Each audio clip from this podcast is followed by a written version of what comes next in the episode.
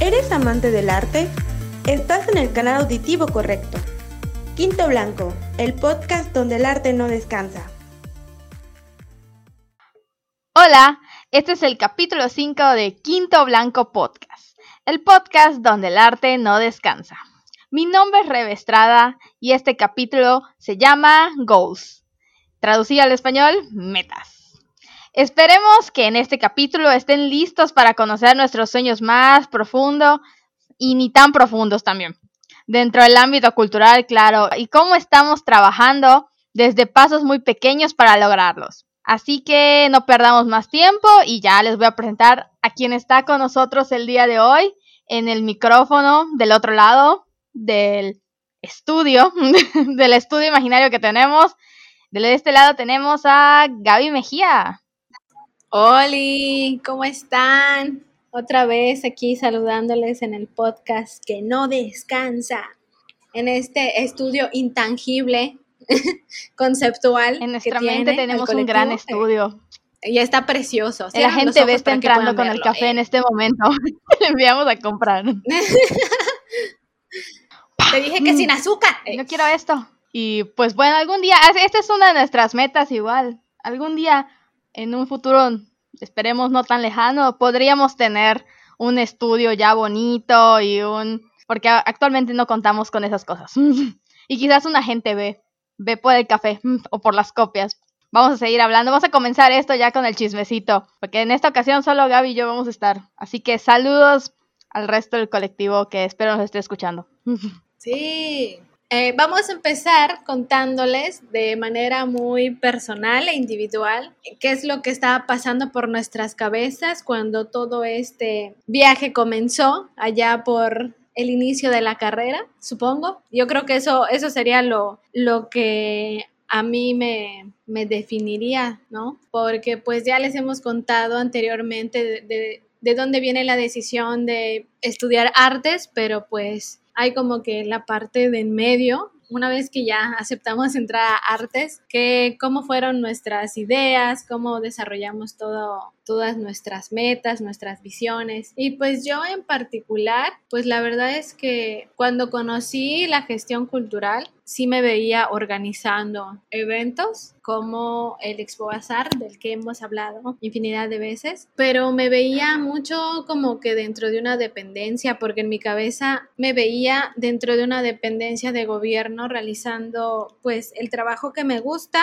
con un presupuesto designado, ayudando como que a la comunidad, porque pues en mi cabeza no, no no había una cabida a la idea de poder hacer esto eh, como si fuera cualquier otro trabajo, porque pues como hemos comentado anteriormente y es una realidad todavía al día de hoy, la figura del gestor cultural todavía no es una figura dentro del campo laboral que sea reconocido por su importancia. O sea, es decir, el actor del gestor cultural es sí muy importante, para el desarrollo del, campo artístico, tanto como cualquier otro agente cultural, pero pues no está bien remunerado, por así decirlo. Entonces, creo que yo me veía así. Pues, ajá, eso entra dentro de las falsas creencias que hemos estado derrumbando con todo el trabajo que hemos hecho, porque pues les recuerdo, o sea, yo en particular con todo esto de la gestión cultural llevo unos aproximadamente nueve años de estar inmersa. Y pues conforme pasó el tiempo, pues te das cuenta de que hay otra, otra manera de, de sí poder hacer lo que quieres y lograr pues remunerar el trabajo que, que realizas.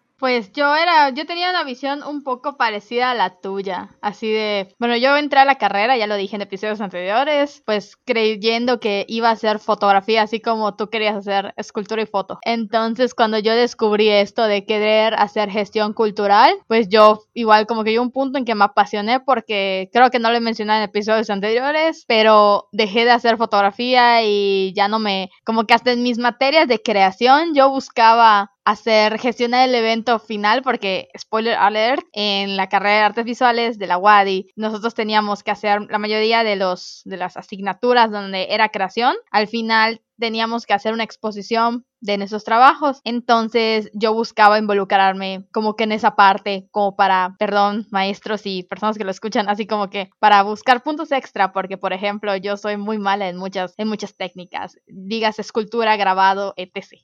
Entonces yo buscaba como que en la gestión mi, como que, ay, no quiero reprobar, pero tampoco quiero verme tan mal en mis calificaciones. El punto aquí es que empecé a a dejar de lado mi lado de creación, hasta en la misma fotografía que a mí me gustaba. Y llegó un punto en que yo me veía así totalmente trabajando igual que tú, Gaby, quería igual una dependencia de gobierno. Así entré a mis prácticas fueron en sede culta y cuando yo iba a sede culta era así como que, wow, yo quiero trabajar aquí y yo quiero hacer esto. Y al mismo periodo que yo estaba haciendo mis prácticas en sede culta, era cuando hacíamos la muestra universitaria. Entonces a mí me gustaba mucho eso de ir y entregar papeles y redactar oficios y tener que ir y hablar con la gente.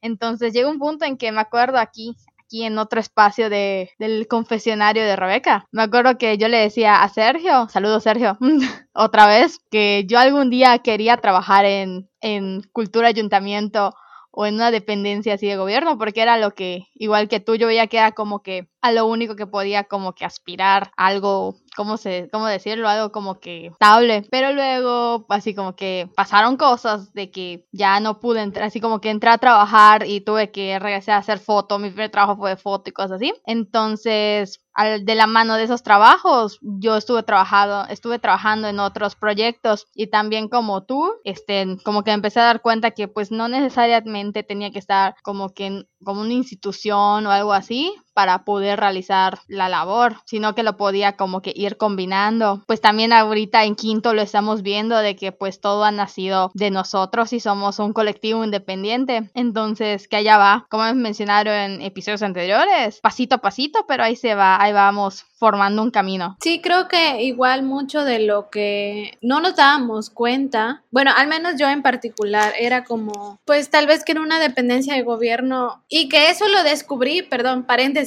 eso lo descubrí eh, eh, igualmente organizando Expo Bazar, ¿no? Entonces, que tal vez en una dependencia de gobierno no, no teníamos, no tendríamos tanta libertad como actuando independientemente como lo hacemos hoy en día y tiene sus ventajas y sus desventajas. O sea, no, no quiero decir que una cosa es peor y una cosa es mejor, sino que, pues como todo, ¿no? Tiene sus ventajas y sus desventajas, pero son como estas, lo que yo llamo el verbo guajirear, o sea, cuando estás en ese periodo en el que estás soñando y estás teniendo sueños guajiros sobre yo quiero trabajar en una dependencia de gobierno, te imaginas que todo va a ser miel sobre hojuelas, ignoramos completamente todo lo que va a haber, ¿no? En el proceso y no te das cuenta hasta que lo realizas. Entonces, em, o sea, son ese tipo de razones que tienes que ir evaluando en el proceso, pero pues no puedes dejar, no puedes esperar a que eso suceda para que empieces a trabajar con ello, ¿no?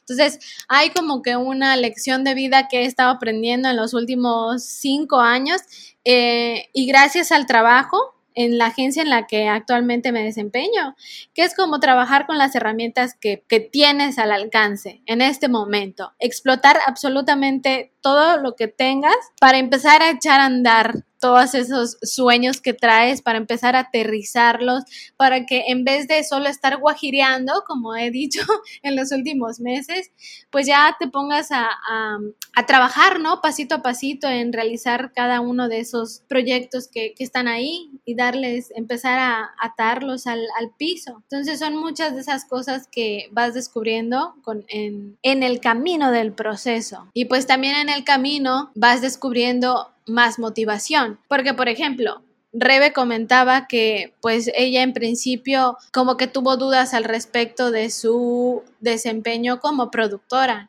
Y es algo que yo también tuve conflicto en algún momento porque pues yo aprendí a dibujar dentro de la carrera. La fotografía también me gusta, pero no es algo que, que me apasione tanto como lo hace la gestión cultural. Entonces sí, sí puedo, sí podría sentarme a volver a retomar el dibujo, porque en la actualidad, como tengo mucho tiempo sin eh, práctica, probablemente no pueda hacer un retrato, pero sé que si empiezo otra vez con la disciplina, a practicar, a seguir dibujando, eventualmente voy a poder hacer un retrato, pero pues mm, la motivación que tengo hacia las, hacia las disciplinas prácticas no, no es tanto para mí como la gestión cultural. Entonces, igual en el camino, por ejemplo, a mí cuando yo realizaba Expo Bazar con mis compañeros, me motivaba mucho eh, crear las redes, ¿no? De las que tanto seguimos hablando en, en Quinto Blanco,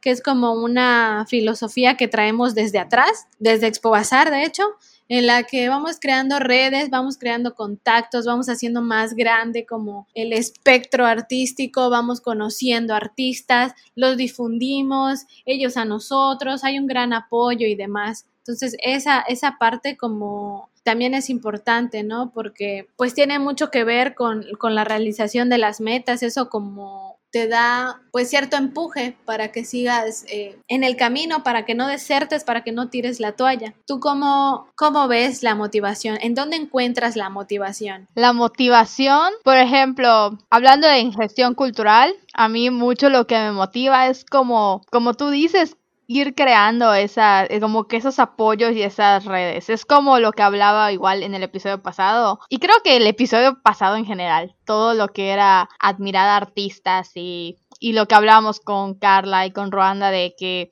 las personas deberían conocer a más artistas y no lo hacen o por qué están tan estancados. Entonces, a mí me motiva mucho en como que impulsar a otras personas, no tanto impulsarme como que mi nombre. Creo que ya lo he repetido en otro episodio de que no, que las cosas no sean como que porque Rebeca las hizo, sino porque, sino porque ve mostrar el trabajo de los demás. Creo que a mí eso me motiva. Ir y decir, mira fulanito, porque fulanito lo ha hecho esto y también lo ha trabajado y me motiva que las cosas sean como que visibles. No sé cómo explicarlo y no sé si se, si se está entendiendo. Me gusta como que dar a conocer como que cosas que quizás yo sepa o personas que quizás conozca pero que sé que son talentosos, por decir así, o, datos interesantes, como lo que estamos haciendo en quinto. Ah, yo creo que allá voy, busco la motivación y ver que otras personas como que te respondan, como ejemplo, lo que hemos dicho o estado haciendo, creo que esto es un poco más interno, jeje, pero lo que hemos dicho de que las personas que publicamos en quinto luego vienen y, y se sienten muy agradecidas de que estemos difundiendo su trabajo, como que con ese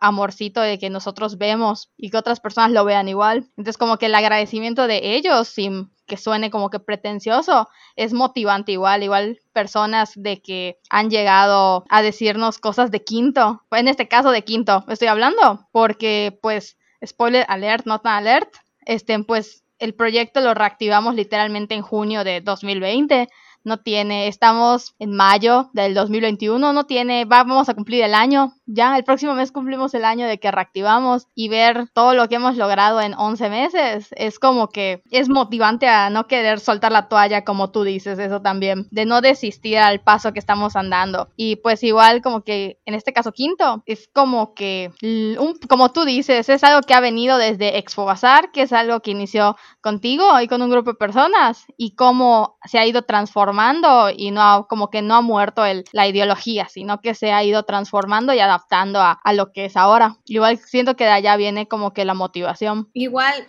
yo quiero agregar que em, pues ahorita en el colectivo, una de las cosas que igual me, ha motivado personalmente es ver a nuestros maestros, incluso pedirnos el apoyo, ¿no? De, de, de, la chamba de difusión que estamos haciendo. Entonces, de repente ver por ahí mensajes de la maestra Tete o la maestra Jessica, o Taimi, por ejemplo, todos esos maestros que, que, una vez nos inspiraron a, pues, a seguir trabajando en, en estos proyectos, que sigan, ¿no? Apoyándonos ahí eh, de cerca. Eso está, está, está chido, o sea, siempre como que me da así como una, una, emoción. A mí lo que me asombra, por ejemplo, hablando de la maestra Jessica, es que es que ella siempre nos da como que este ánimo y todo, y se siente muy bien, y a mí siempre cuando la maestra Jessica solo es maestra, como que nos comenta en quinto o algo así, o la hemos utilizado de ejemplo acá, yo me acuerdo de mi trabajo en, en su clase de gestión,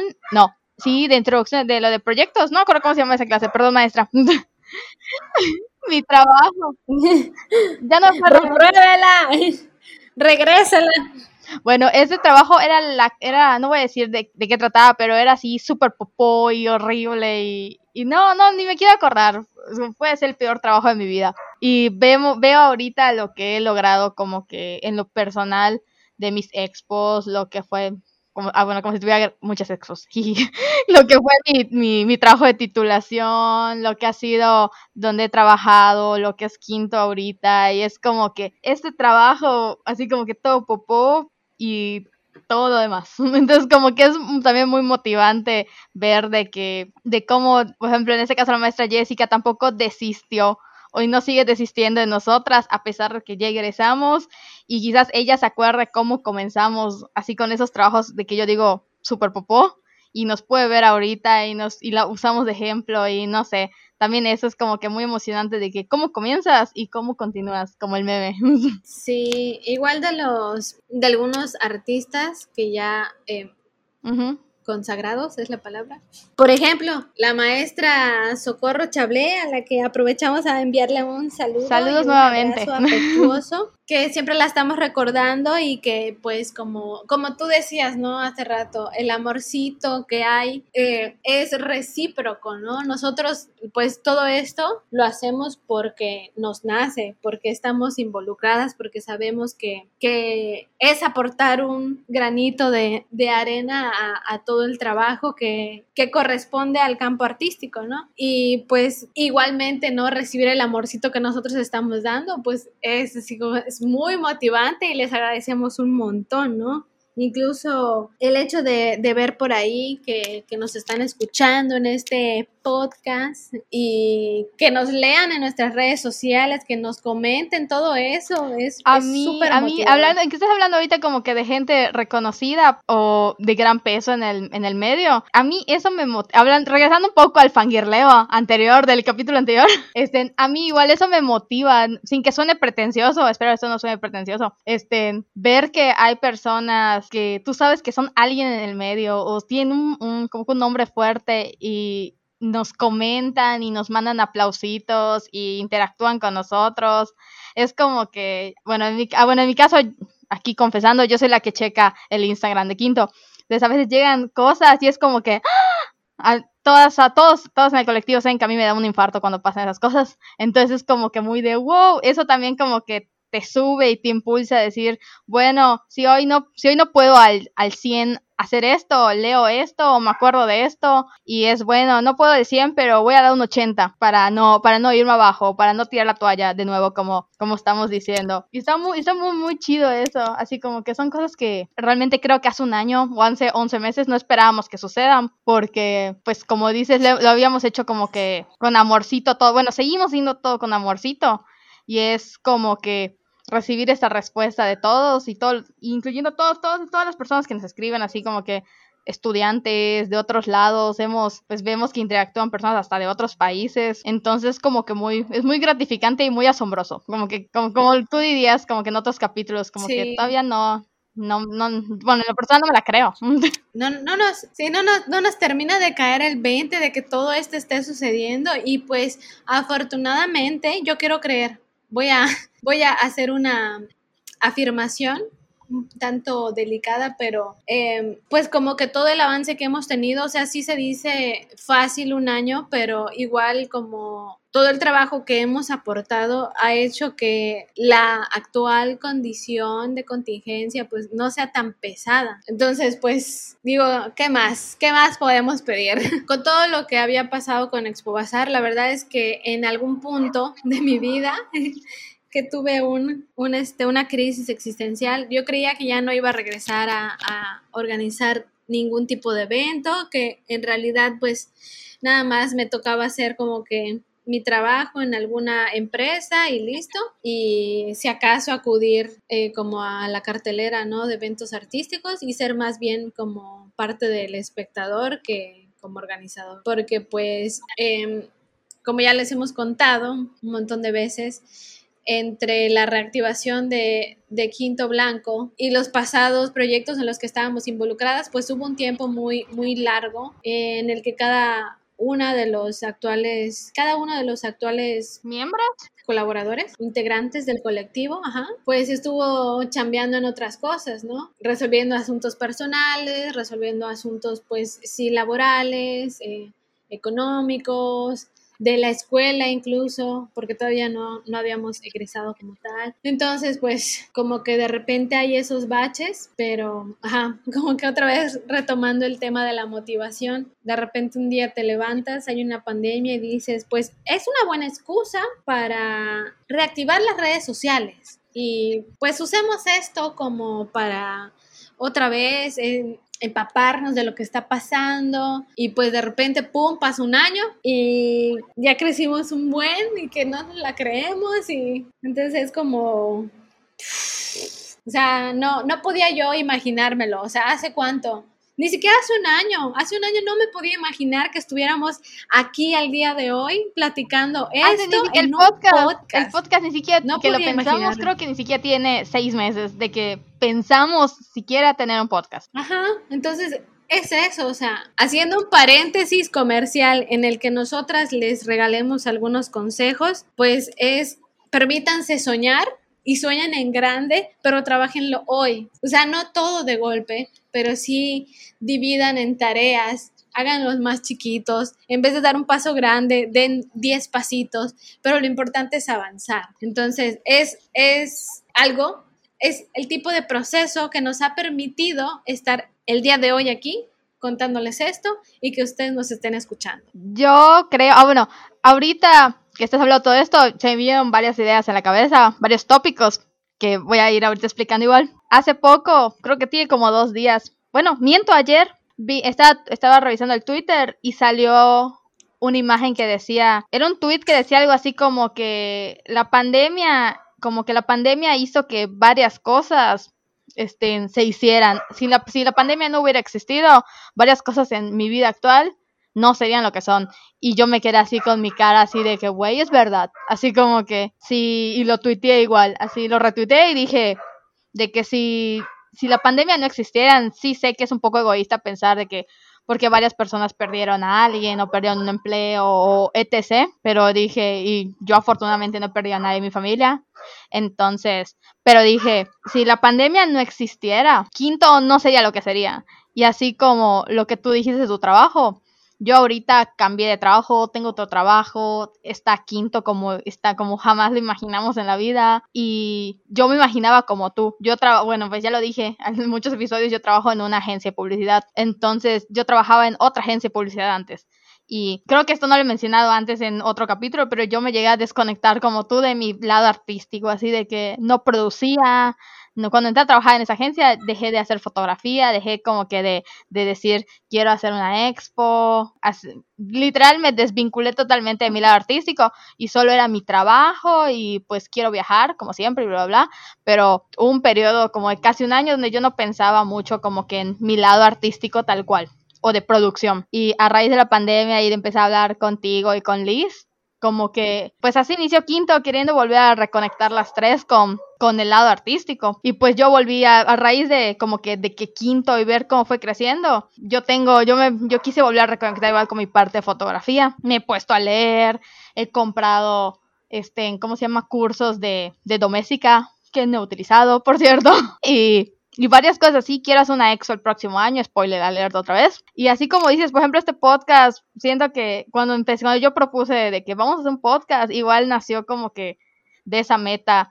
No es una, bueno, no sé si decirle meta, pero así como tú dices, y Sergio, saludos Sergio de nuevo, segunda vez en este podcast, me recordó que, que yo siempre quise hacer algo como que de medio de comunicación, porque antes ya lo mencioné, creo, yo quería estudiar comunicación antes de estudiar en artes, así como que mi meta era estudiar comunicación toda mi vida y luego cambiaron los planes, cambió la meta, pero él me hizo recordar hace poco que yo siempre quise hacer como que algo de comunicación o, o, algo así de radio, en este caso un podcast, y pues de alguna forma, así como que era mi meta cuando yo tenía 12, 13, 15 años y 10 años más tarde, pues aquí estoy sentada contigo grabando un podcast, cuando quizás era mi meta de, de 15, cuando tenía de la Rebe de 15 años y la Rebe de, de 27.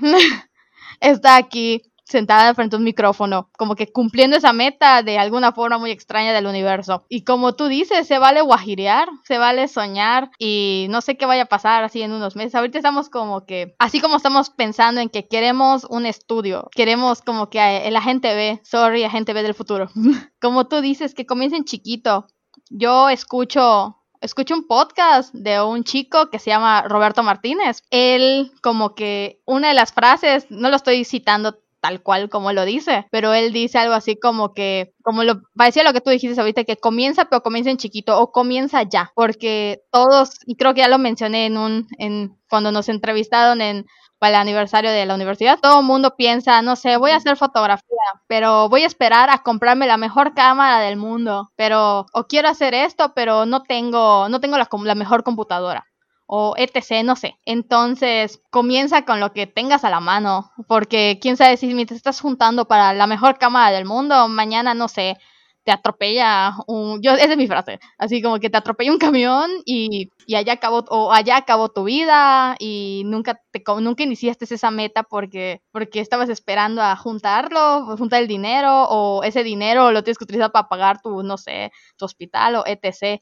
yo siento que así como tú dices, entre que si vas a hacer, no des un paso grande, 10, da 10 chiquitos, también es como que comienza comienza con lo que tengas en la mano, porque si no, siento que nunca comienzas y mientras vas a quedarte esperando así como que, ah, sí, cuando lo tenga. O sea, creo que en resumen, em, en el último año sí hemos logrado superar nuestras expectativas personales. Al menos yo, yo sí. Yo más o menos. Yo siento que sí. Siento que, por ejemplo, regresando al tema de este podcast, así de que a mí nunca se me ocurrió, a mí hasta hace seis meses dije, vamos a hacer el podcast pero nunca fue como que la idea de quinto, como que sea inicial, día uno, ah, sí, vamos a hacer podcast. Como que creo que eso fue naciendo con el tiempo.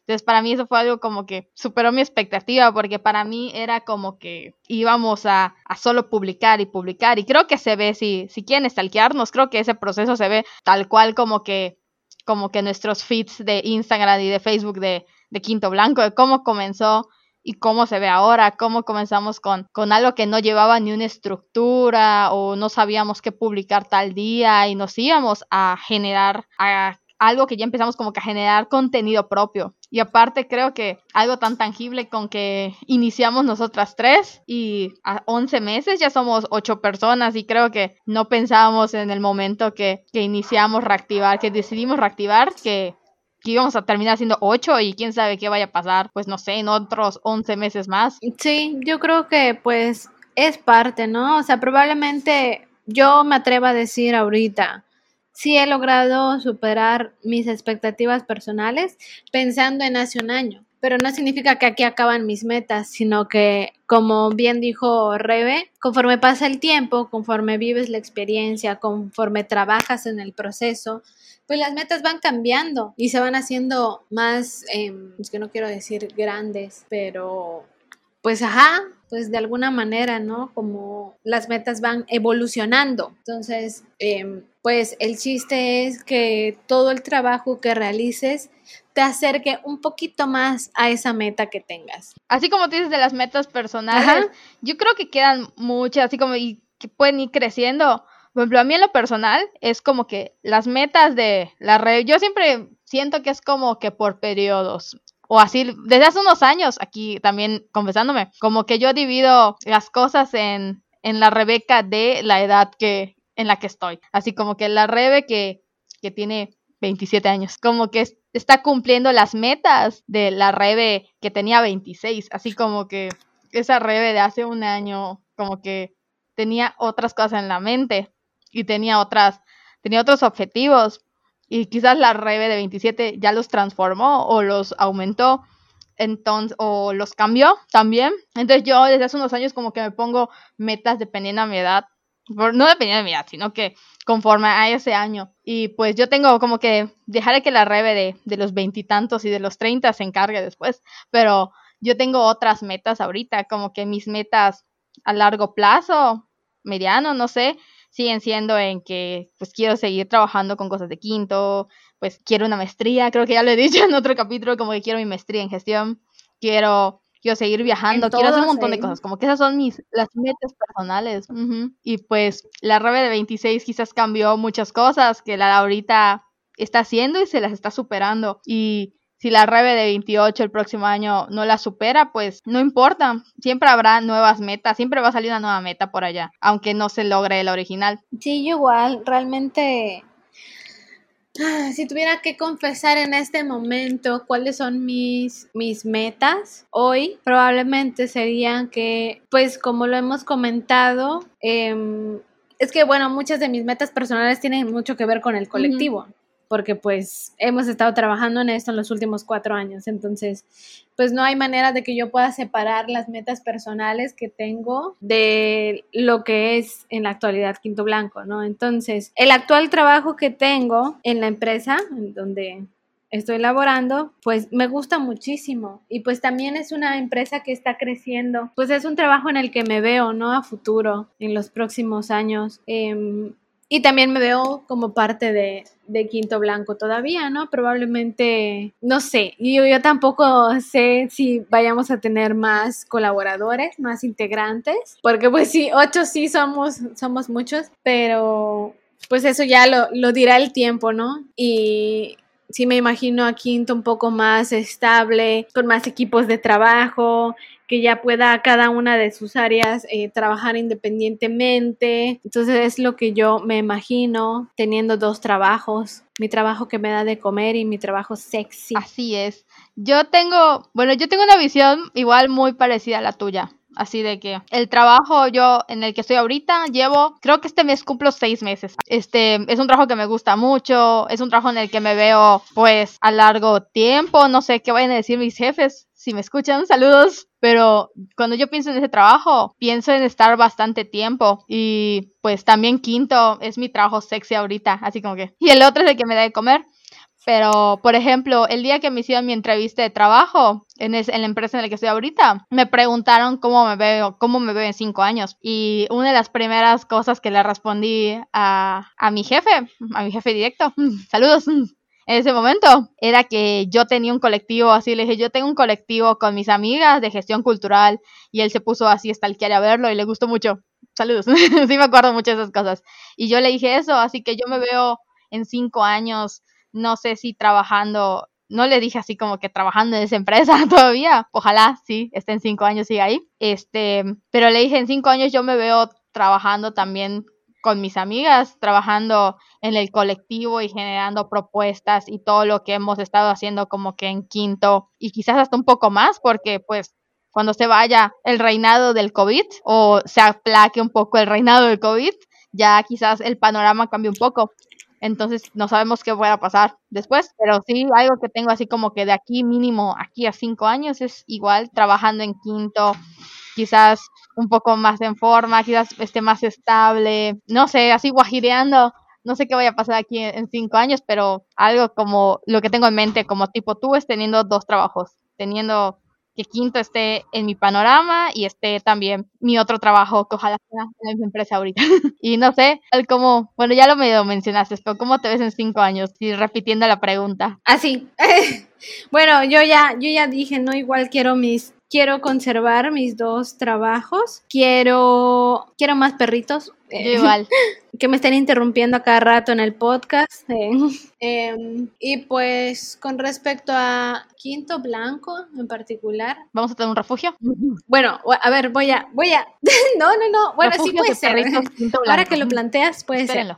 el sueño que tengo donde me imagino es, bueno, ya lo hemos comentado, creo que en el, en el capítulo cero, en el episodio cero, que pues nosotros nos imaginamos a Quinto Blanco ya con una infraestructura y ya no tener que depender de este estudio intangible conceptual.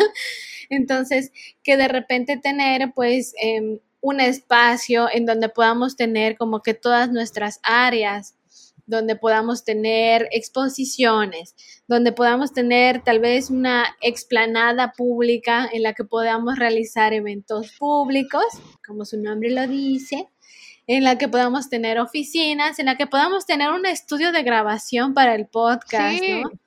En el que podamos tener espacios para talleres, para no sé, niños, jóvenes, adultos, todos quienes quieran ir a aprender y tener un patio grande para tener muchos perritos al lado. Entonces, yo me he imaginado desde que, desde que desde que eh, Quinto Blanco pues ha tenido como mayor aceptación, mayor visibilidad también y mucho apoyo de la gente que pues nos escribe, nos, nos sigue y demás, pues siempre me imagino como que dentro de una oficina, ¿no? Chambeando en mis dos trabajos, casi casi al mismo tiempo. Y entonces, pues con todas las comodidades, ¿no? Y poder estar presente en ambas cosas, en el que ninguno me quite la visión del otro y pues poder ser igual em, espectador, ¿no? Del, de todo lo que está sucediendo a mi alrededor, o sea, tener ya la infraestructura como tal. Eso es lo que yo me imagino para, para mí en lo personal y igual pues para, para Quinto Blanco, ¿no? En el que podamos igual crecer en, en colaboradores, en integrantes, en que puedan haber áreas, que podamos tener una galería. Ay, no, no, no, no, no. Tú dijiste que se vale guajirear, sigue guajireando. Sí, esa, esa es mi visión dentro de, de unos cinco años. ¿Tú, ¿Tú cómo te lo imaginas? Yo sí me lo imagino igual así. Me imagino, bueno, antes, así un poco en back in time, ya hemos tenido, tenemos una sección en quinto que se llamaba Precisamente como este episodio. De hecho, de ahí nació la inspiración para este episodio. Y cuando yo pienso así todo lo que tú dices, porque hemos hablado de lo que queremos, de lo que queremos de, de Quinto en el futuro, de que sea un lugar físico y todo lo que tú mencionas lleno de talleres donde puedan ir personas a colaborar, no sé, hasta que sea residencia, etc. No sé, todas esas cosas guajireadas que acabamos de decir. Yo me lo imagino como mi proyecto cultural favorito que he hablado en esa sección, que es el Centro Cultural de Moravia en Colombia. Entonces yo me lo imagino como algo así, algo que, que,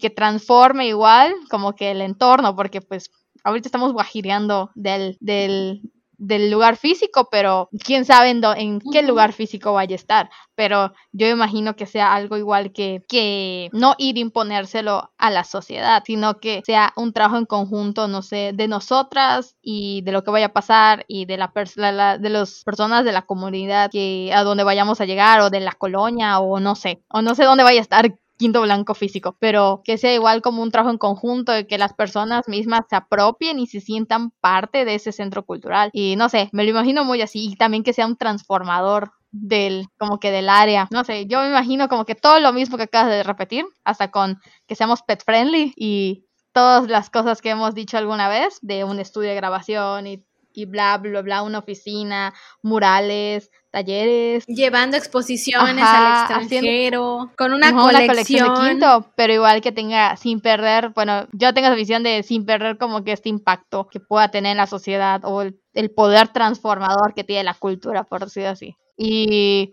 pues ya estas son nuestras las metas, bueno, ya hablamos de las metas, lo que nos motiva y no sé, este podcast puede ser como nuestra cápsula del tiempo, así de que no sé si en un año o en cinco lo volvamos a escuchar y las cosas guajiras que estuvimos diciendo aquí, podemos ir viendo qué ya pasó o qué no ha pasado todavía o si algo se cambió para mejorar. Ay, no sé. ¿Tú qué piensas, Gaby? Sí, es un bonito experimento. La verdad es que probablemente a ustedes igual les sirva, ¿no? Tener por escrito en algún lado eh, en dónde se ven en los próximos cinco años y pues también hacer como que una lista de, de los pasitos que hay que seguir para cumplir esas metas y de repente pues regresar, ¿no? Probablemente no en, en, los en cinco años regresar a ver esa lista o demás, pero en seis meses o en un año, ¿no? Y darnos cuenta de que, bueno, este, esta meta que está aquí no la estoy cumpliendo. ¿Por qué? Y pues que sirva igual para, para volver a encaminarnos hacia donde deberíamos de ir, volver a enfocar la vista, nuestro ojo de águila en lo que queremos lograr. Y pues puede ser una buena herramienta. Entonces, nos gustó mucho compartir el día de hoy todo, todos aquellos sueños guajiros que tenemos en lo personal y para el colectivo. Les invitamos a que nos compartan igual en dónde se ven en los próximos cinco años. Que nos lo comenten en nuestras redes sociales. Y también ahí en las historias de Instagram vamos a estar poniendo una cajita de preguntas. Entonces, y si no, si ya desapareció, porque dura 24 horas, pueden ponerlo como dice Gaby en nuestros comentarios. Nos cuentan cuáles son sus sueños guajiros. Así creo que la frase de, de este podcast o el, el aprendizaje es como que que nunca dejemos de guajirear, así como que guajirear y pensar, como que soñar mucho en grande, está, está, está bien, así como que vale la pena hacerlo. Así es. Y, y ya, Así de que nos dejan allá sus comentarios. Es todo por el chismecito de hoy. Estuvo muy bueno el chismecito. Slash, slash, este, máquina del tiempo. Digo, cápsula del tiempo. Y como dice Gaby, que, y ya les repetí, pues déjenos sus comentarios ahí en nuestras redes, en Facebook y en YouTube. Si no se acuerdan cómo estamos, estamos como Quinto Blanco. Y en Instagram vamos, estamos como arroba quinto guion bajo blanco. Pues el próximo episodio, no les voy a dejar la pista esta vez, vamos a dejarlos más picados y solo les vamos a decir que el, vamos a tener un chismecito, algo bueno, un tema muy muy bueno, prometemos este que va a satisfacer ese es Morgan. ¿Quiere comentar?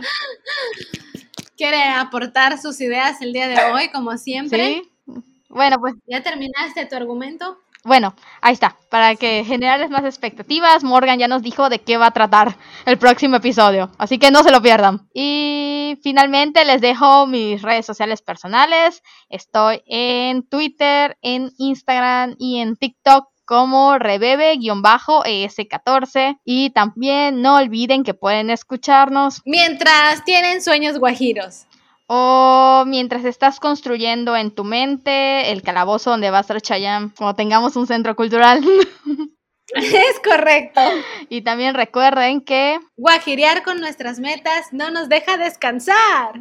Sí, jamás. No vamos a dejar de descansar. Ni en cinco años. Adiosito.